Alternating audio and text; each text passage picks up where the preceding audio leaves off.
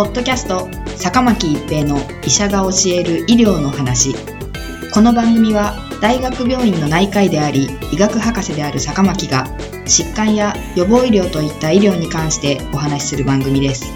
それでは今回の番組をお楽しみください。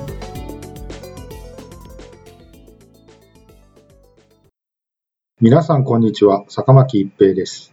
ポッドキャスト坂巻一平の医者が教える医療の話。今回はコロナワクチンとインフルエンザワクチンの同時接種です。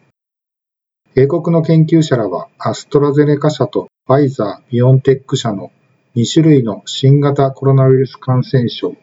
COVID-19 ワクチンの2回目の接種時に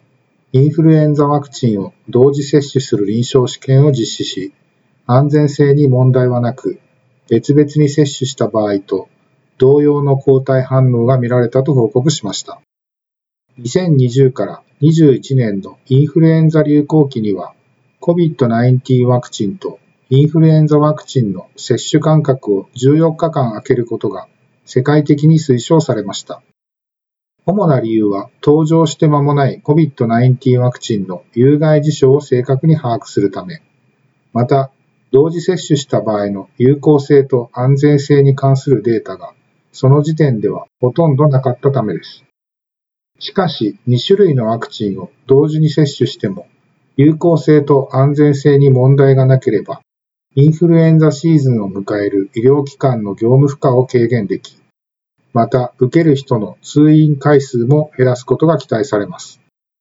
そこで研究者らは、アデノウイルスベクターを用いたアストロゼネカ社ワクチンやファイザー、ビオンテック社のメッセンジャー RNA ワクチンの2回目を接種するタイミングで、英国の年齢別推奨に基づく3種類の季節性インフルエンザワクチンを同時接種する臨床試験を計画しました。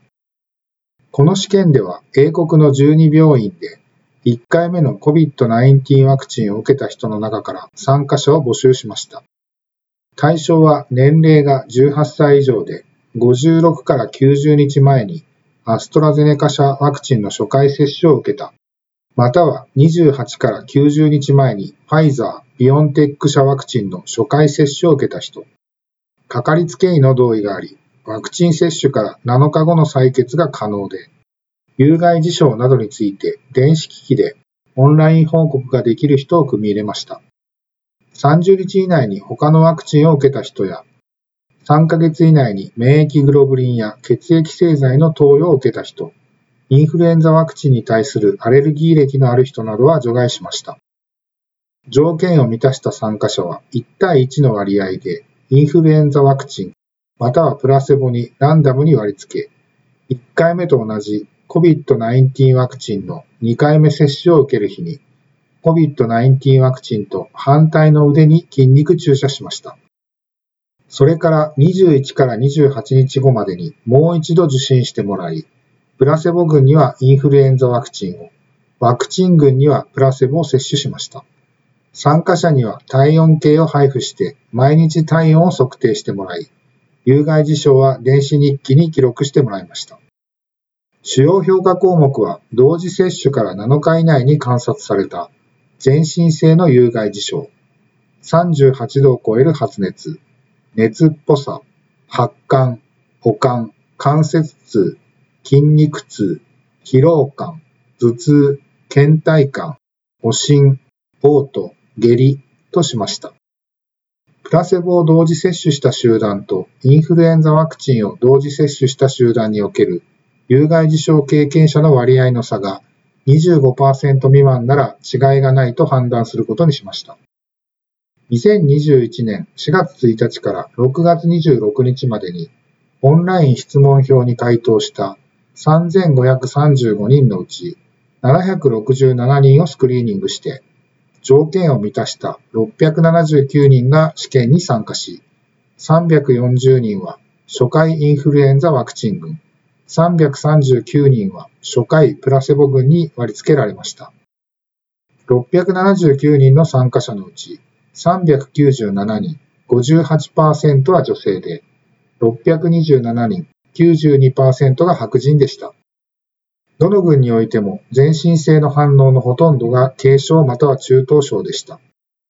重症有害事象を1つ以上経験したのは、ワクチン群で全身性の反応を経験した254人のうちの14人、5%と、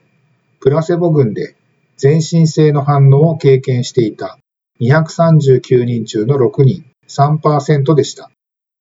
同時接種から21日後までの時点では、インフルエンザワクチンまたはプラセボの接種を受けた人々における